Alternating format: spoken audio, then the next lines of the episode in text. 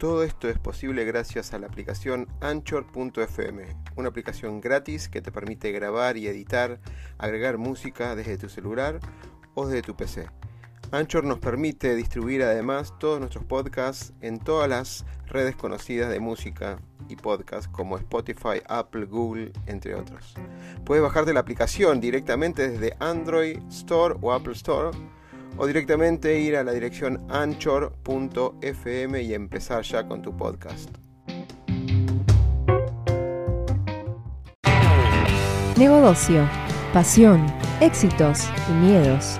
Un punto de encuentro para compartir, aprender e inspirar conversando, con la conducción de Oscar Schmitz.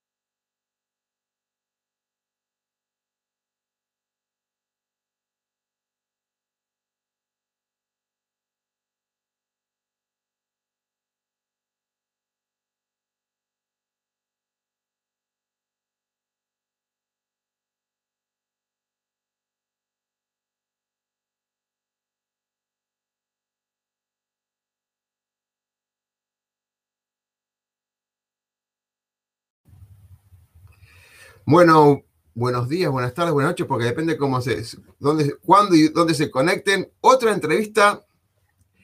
No tocamos nunca el tema de experiencia y el ida y vuelta que vamos a tener con Fernanda hoy, agradecido por el tiempo que nos pudimos hacer para poder entrevistarla y resumir en unos minutos toda la experiencia de la compañía y en ella. Bienvenida Fernanda y gracias por estar ahí.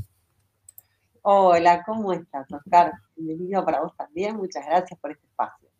Gracias por abrirme las puertas de tu casa, aunque sea en forma virtual, digamos. Aquí estamos, en casa.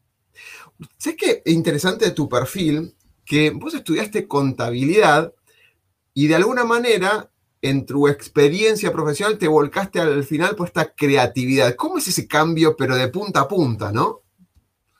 Sí, suena radical, pero no es tan así. Fue un camino largo.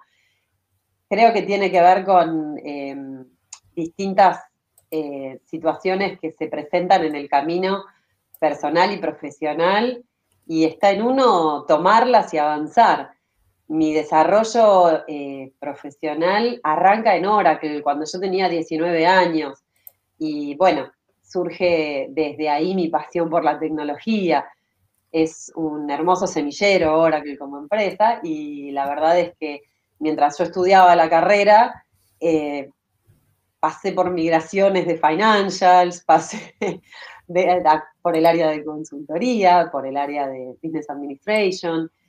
Siempre me, me, atrajo mucho más que cuando en mi primera etapa estaba en administración y finanzas. Entonces decidí tomar las oportunidades que surgieron para poder desarrollarme en el área de negocios y no enfocarme en la parte contable tradicional de mi profesión.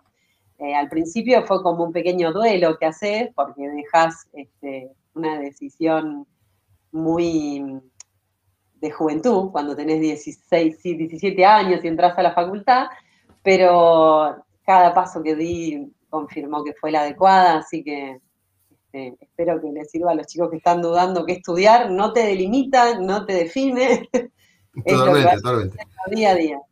Siempre, siempre tocamos cuando ah, siempre nos gusta intercambiar esto de la, formación profesional porque a veces es una deformación profesional en el sentido de, y sos un caso particular porque a veces estudiar ingeniería nos vuelve por ahí fríos, encapsulados en la ingeniería, contaduría, los números, pero poco a poco en la entrevista vamos a ver que Fernanda no se abocó solamente, aunque es experta obviamente en los números y más, pero se abocó en otras cosas más por los casos que nos va a contar seguramente.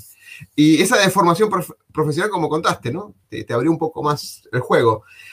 Me gustaría arrancar con algo trillado, pero está bueno porque lo leí mucho en, tu, en la página de, de la empresa, que es la transformación digital. Otra palabra, más allá del famoso estás muteado del año pasado, es tan usado, ¿no? pero ustedes le dan un, color del cambio cultural, que yo concuerdo con ese mensaje, es un cambio cultural. ¿Cómo, cómo lo ves vos?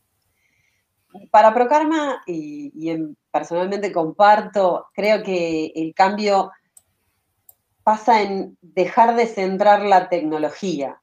Em, la era digital es excelente, pero por digitalizar las cosas no hacemos ningún logro, no llegamos a ningún objetivo empresarial.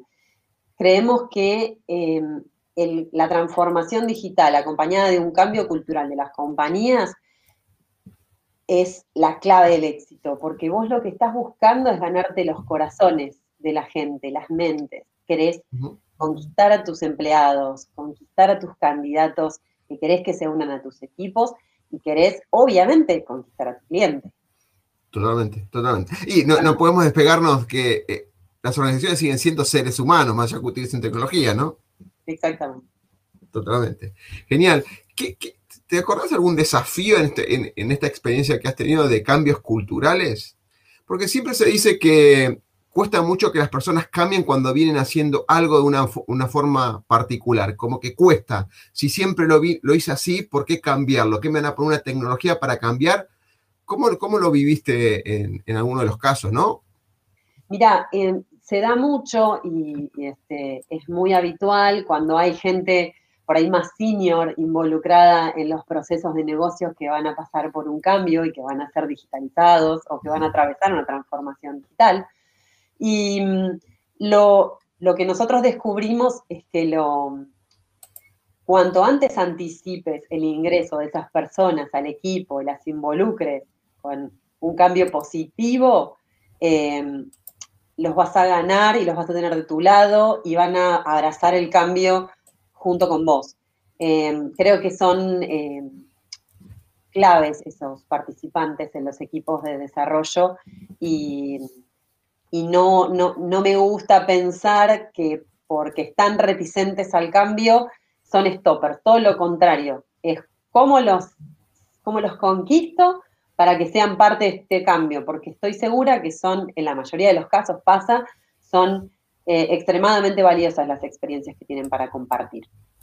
Mm, excelente, excelente. Hay algo, que comparto, me, encantó esta frase que tiene en la, la compañía expertos en momentos importantes, hay algo que eh, compartimos con, varios equipos que es orientarlos a un propósito, o sea, que ese equipo, las personas compartan un propósito, como una motivación a una meta, ese propósito hacia, ¿no? Es lo que estabas contando, ¿no? Como engancharlos en ese propósito en común, esa visión compartida, esa visión individual y esa visión compartida hacia algo común. Esta frase impacta, ¿no? Expertos en momentos importantes como da como vamos todos, vamos, vamos todos, vamos todos para allá, como un equipo de rugby, digamos, ¿no? Sí, tal cual, es muy Scrum Agile la metodología en el fondo.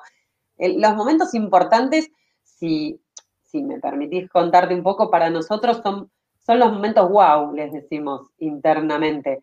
Son estos momentos que por ahí para esta persona estábamos hablando antes, está viendo una un cambio tecnológico como un problema o una crisis dentro de su trabajo, que lo pase a ver como una oportunidad, que pase a verlo como una posibilidad para subirse a algo nuevo y que le reporte en un desafío y una mejora para su carrera. Eso es un momento guau en la vida de una persona que resulta que es un empleado en este caso, porque venimos enganchados al tema anterior.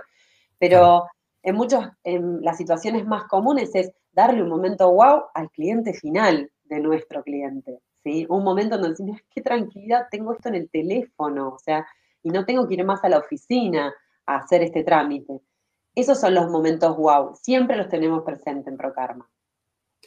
En cómo se relaciona, ahí me pongo un poquito porque no quiero sacar la, frase que está súper, súper buena, en lo del tema del Customer Journey, ¿no? Pero ahora vamos a llegar con esas herramientas. Hay algo que estuve, yo estuve investigando mucho, así que esto es más como para reforzar lo que estuve viendo y que Viste que el, cerebro se dice que está la parte creativa y la parte que razona, ¿no? La parte de cálculo del cerebro. Y ustedes de alguna manera muestran mucho eso, eh, esa conformación de equipos, ¿no?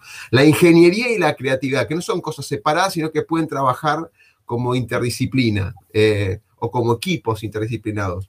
Y hay algo, déjame que lo, muestre en, en, pantalla, que es, ¿qué es la experiencia en ingeniería? Me fascinó tanto la pregunta que me enganchó mucho ir a ahondar un poquito más. Y te pregunto, en ese sentido, ¿qué es esto de el foco de la trilogía de outcomes o resultados, habilitadores y diseño que proponen, que proponen dentro de, de los equipos? Mira, no deja de ser una mm, nueva metodología, cómo interactúan esos equipos. Es una, la, experiencia en ingeniería o la, la ingeniería de la experiencia, si querés, es cómo nosotros hacemos un proceso de desarrollo exitoso para un cliente. Lo que tratamos es de que tanto los constructores del software, que serían en este caso los eh, facilitadores o los habilitadores, trabajen de manera conjunta con la gente de diseño, la gente del negocio y de marketing, para poder salir con una solución que esté 100% enfocada en el ser humano, en la persona que está detrás de ese cliente. La idea es siempre generar gemelos digitales de las compañías físicas que respeten a sus clientes de la misma manera que cuando los tratan de manera personal, ¿sí? Y que le brinden canales digitales acordes a los servicios que prestan. Es, em, es una disciplina que invoca, invoca un cambio puertas afuera, pero también puertas adentro, porque los equipos trabajan eh, más multidisciplinariamente que nunca. Como te contaba, incorpora gente senior del negocio, incorpora gente junior del área de medios digitales, trabajas con todos, tratas de que los desarrolladores entren en contacto con ellos y obtengan una solución consensuada, que sea la mejor para reflejar esa relación que la compañía quiere tener con sus clientes. Te, voy a hacer una pregunta infidente si se puede, me gusta mucho qué metodologías usan, porque hoy por hoy, cuando te escucho, me viene a la mente Design Thinking, la de Google, Design Sprint, Lean Startup. bueno, hay algunas que yo pregono mucho, que es el Exo Sprint, que es uno de innovación particularmente, y tocaste ese tema, centricity, cliente, alrededor del cliente, dolor, la clásica, ¿no? Dolor, eh, pain, eh, etcétera, etcétera, ¿no? Value Proposition, por ejemplo, Canvas, que es un clásico de los clásicos. ¿Qué, es lo que utilizan? Internet por ahí pueden ser, oh, todas, pero ¿qué, es lo que le, le, sirve mucho más, ¿no? En este sentido. Depende mucho la tecnología con la que estás encarando el proyecto, obviamente. Tenés a veces mm, eh, fabricantes o brands que te, te, promueven una tecnología en particular. Tratamos de atenernos a eso porque tiene incorporadas las best practices eh, mm. del fabricante. Pero en muchas ocasiones, cuando estamos hablando de, desarrollos a medida, usamos Design Thinking o eh, Canvas. Pero eh, nos abrimos a, distintas eh, metodologías de, diseño sin ningún inconveniente. Excelente, excelente. Sí, uno las repite, ¿no? Uno googlea y encuentra de todo. Y siempre los, esto es, tengo una confidencia personal cuando están con los alumnos emprendedores y dicen, profe, ¿qué tengo que usar? Fácil, usas esto, como decimos, design thinking y demás. El tema es que la magia, la magia se produce en cómo usas esas herramientas. Y vos contaste cosas, esto de integrarlo y demás. La magia se produce por la experiencia que tienen los participantes y el seniority que tienen los participantes. ¿Qué opinas de eso? Para mí es educativo. Cada vez que encaramos un proyecto y se lanzan eh, las distintas áreas a participar y a dar sus aportes y se arman los debates, es un momento de, gran oportunidad en donde ves en carne viva las preocupaciones de cada uno y tratas de mediar y de generar una solución que obviamente sea realista, eh, pero que a la vez sea la mejor posible, la más desafiante, la más innovadora, eh, la que llegue y le cambie la experiencia que tiene el cliente final con la compañía. Bueno, acá, con eso, ese momento, hay algo que me impactó, que es nuestra obsesión, mira que te cambio la emoción, nuestra obsesión es el cliente. Y uno así, la primera lectura fue gente loca corriendo, el cliente, el cliente. No, no, es así. el cliente dijo, y yo tengo un karma que pasamos por estadios de lo que se llama, digamos, marketing digital o el marketing en general, eh, donde el cliente tiene la razón. Entonces, todo lo que diga el cliente lo tenemos que hacer. Pasamos por el cliente es nuestra razón, porque sin el cliente no existe la empresa. O sea, como el padre, el, padre no sería padre si no tuviera hijos, el profesor si no tuviera alumnos, una empresa no es empresa si no tiene clientes, entonces es nuestra razón. Pasamos por un estadio de enamorar al cliente, esto de estar, y después está toda esta nueva ola donde es el engagement con el cliente, client centricity o client experience o customer experience, etcétera, etcétera. ¿Qué es esto para PK? A ver, lo de, eh, obviamente que el cliente es una necesidad para las organizaciones. Entonces, tanto como para nosotros es el cliente que nos encarga un desarrollo, como para esa compañía, sus clientes. Entonces, creo que nosotros tenemos que tener presente siempre que impactamos en la vida no solo de la organización con la que estamos trabajando, sino en la de sus clientes. Entonces, al final, son miles de millones los que están siendo impactados por los trabajos que hacemos. Y eso es la obsesión con el cliente. Nunca perder de vista la cantidad de emociones que puedes generar, ¿sí? Con un programa de loyalty que liberes por un dispositivo móvil o una nueva funcionalidad que le entregues en un portal de usuarios.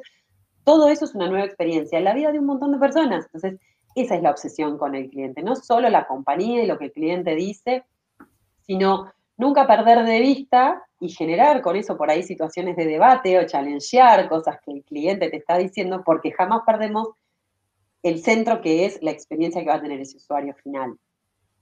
Dijiste algo muy rápido porque por ahí es parte de, tu día a día, es, nos, interesa el cliente de nuestro cliente. Claro. O, sea, no solamente lo que me pide el cliente, no, no, yo te acompaño en, en darte lo mejor de nuestro equipo para que vos seas mejor con tu cliente, que en definitiva es el agregado de valor de ese cliente, ¿no? De alguna manera. Exacto, y nuestros equipos tienen que tener presente todas las vidas que alteran y que impactan cuando hacen sus desarrollos, sobre todo cuando son de consumo masivo. De verdad, si te pones a pensar, son miles de millones. Totalmente, totalmente. Sí, no, me, me quedo con esa frase muy, muy interesante. No acotarse solamente acá, sino extenderlo mucho más allá.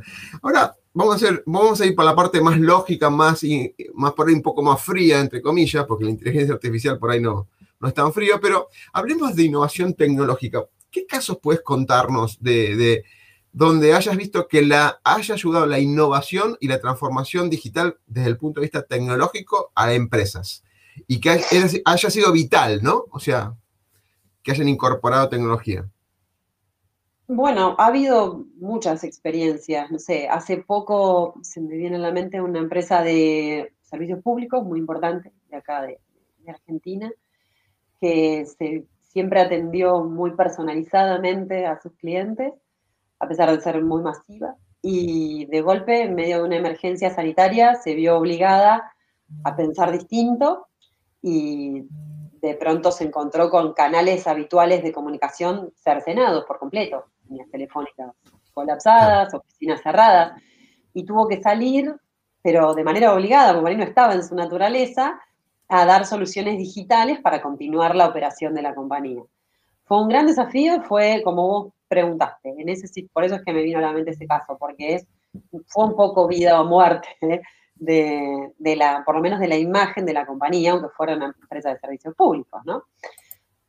Entonces se atacaron, eh, se formaron proyectos para atacar los distintos problemas, equipos diferentes de trabajo, eh, y se trabajó transversalmente con todos ellos.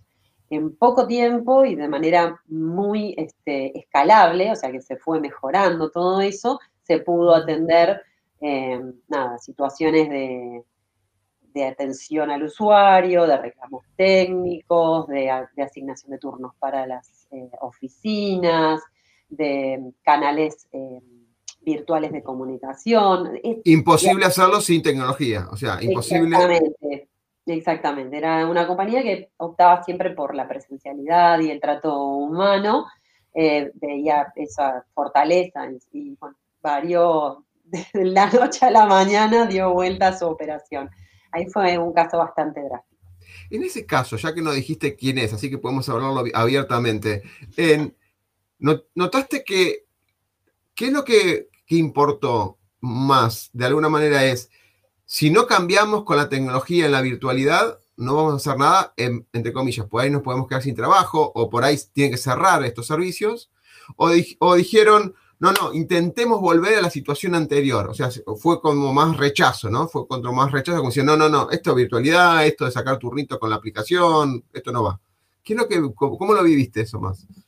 No, creo que, fueron eh, súper abiertos, no, eh, geniales. Sinceramente, dijeron, bueno, se acabó, hay que digitalizarse. Al final no vamos a poder zafar. Claro, claro, claro, no, había otra opción. No, y fue, pero, pero lo abrazaron, se subieron, se sintieron muy acompañados. La verdad es que trabajamos con esta metodología que te contaba al principio, de la em, e, ingeniería de la experiencia, porque la traducción es como al revés.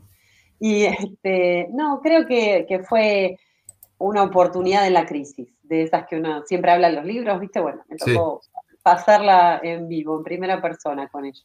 Mira qué bueno, mira qué bueno. Eh, sí, yo creo que sí, la, pandemia de alguna manera ayudó a esto donde no hay otra opción. O sea, y, algunos se habrán preguntado, ¿por qué no hubo otra opción? No nos planteamos no opción en el 2019, en el 2018, etcétera, ¿no? No, hay otras compañías que lo tenían más culturizado, sí, lo han hecho, obviamente. Pero bueno, lo postergaron y bueno, pero fue, fue excelente. Fue una, el tema era la, la inmediatez con la que había que responder y se pudo, gracias a Dios. Genial.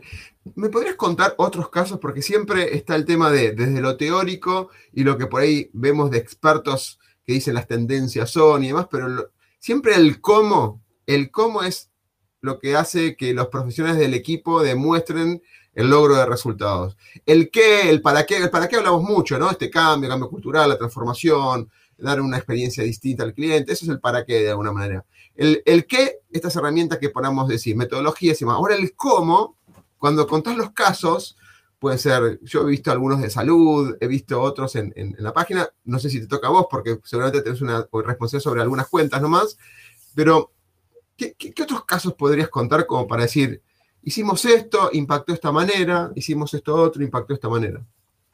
Sí, eh, tenemos empresas que son dentro de nuestros clientes que son pioneras en telemedicina, por ejemplo, y con toda la información que la atención virtual de los pacientes puede conllevar, eh, hay una potencialidad para explotar datos maravillosa que también va a impactar en la salud, incluso nada menos, de un montón de gente.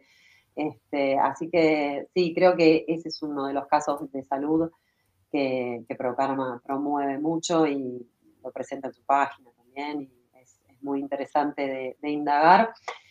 Nosotros hemos trabajado también para, ese cliente de Estados Unidos.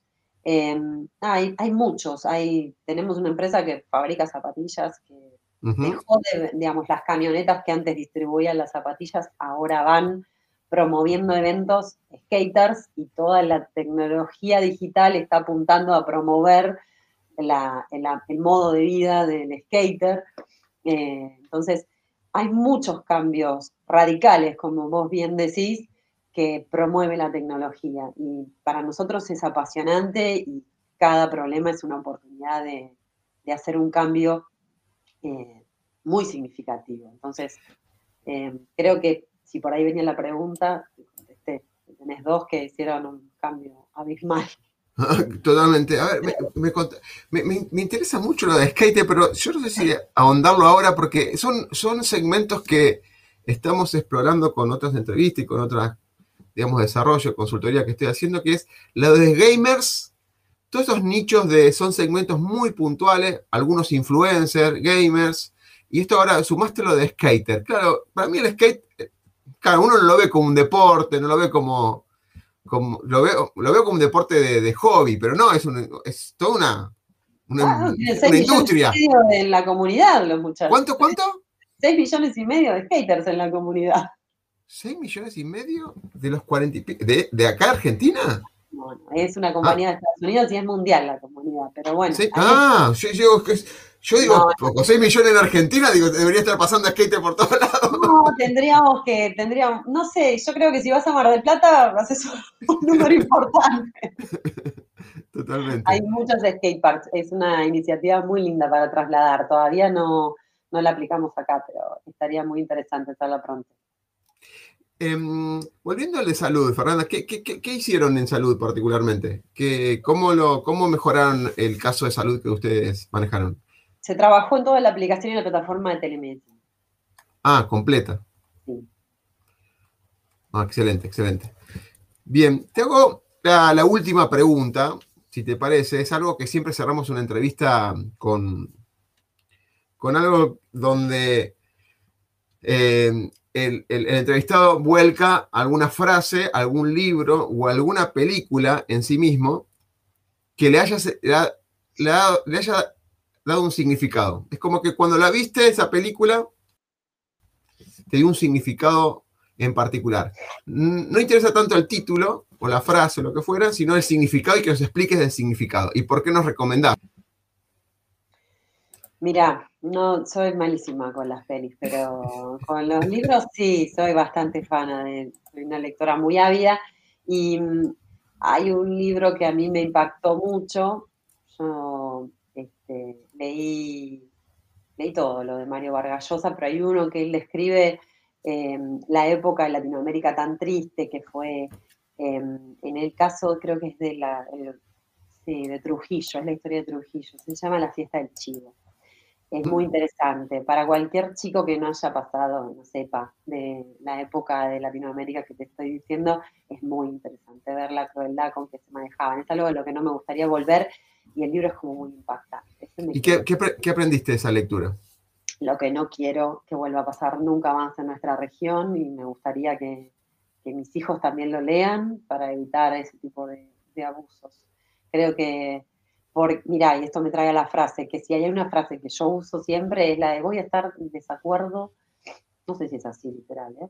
toda mi vida con lo que dices, pero estoy dispuesto a defenderla con mi vida, tu derecho a decirlo. Es algo así. Es Es, como... es muy buena. Sí, tendría que reformularla. Creo que es algo así como que estar en desacuerdo hasta la muerte con lo que dices, pero estoy dispuesto a defender con mi vida tu derecho a decirlo. Ahí creo que andaba.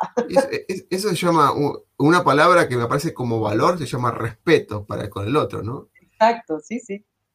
Estoy, estoy, puedo estar en desacuerdo con lo que decís, pero te respeto como ser humano. Uy, ¿cuánto falta, ¿cuánta falta hace eso en Latinoamérica, no? Necesitamos.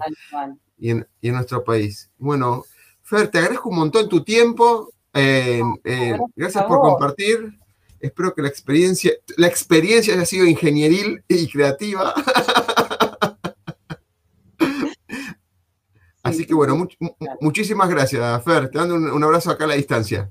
Buen fin de semana. Ah, ahí estamos, sí, claro.